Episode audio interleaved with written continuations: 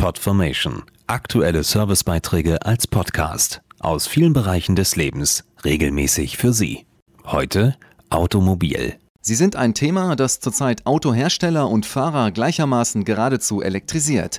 E-Autos. Sie gelten als die Zukunft und bieten ja auch viele entscheidende Vorteile. Kein Wunder also, dass fast alle Hersteller viel Geld in die umweltfreundliche Technologie investieren, forschen und entwickeln. Und das scheint sich auszuzahlen, denn die ersten rein batteriebetriebenen Autos sind bereits in Sichtweite. Wir produzieren zurzeit 50 Prototypen des C30 die durch eine Lithium-Ionen-Batterie angetrieben werden, die sich an jede Steckdose aufladen lässt.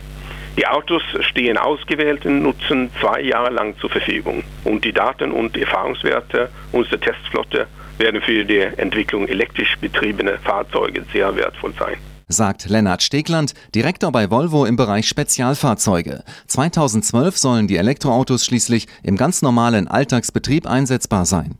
Die zweijährige Testphase liefert uns wichtige Informationen, um die neue Infrastruktur zu planen. Welche Serviceleistungen sind beispielsweise erforderlich, damit aufladbare Elektrofahrzeuge für die Kunden künftig die beste Wahl sind?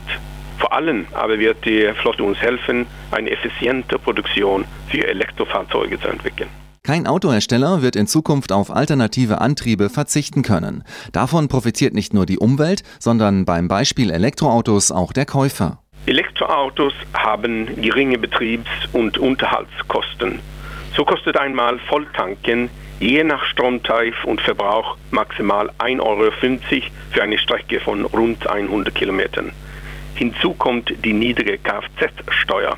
Außerdem ist ein Elektromotor viel weniger wartungsintensiv als ein Verbrennungsmotor. Halten Sie sich also mal eine Steckdose frei, vielleicht wird sie ja schon bald gebraucht.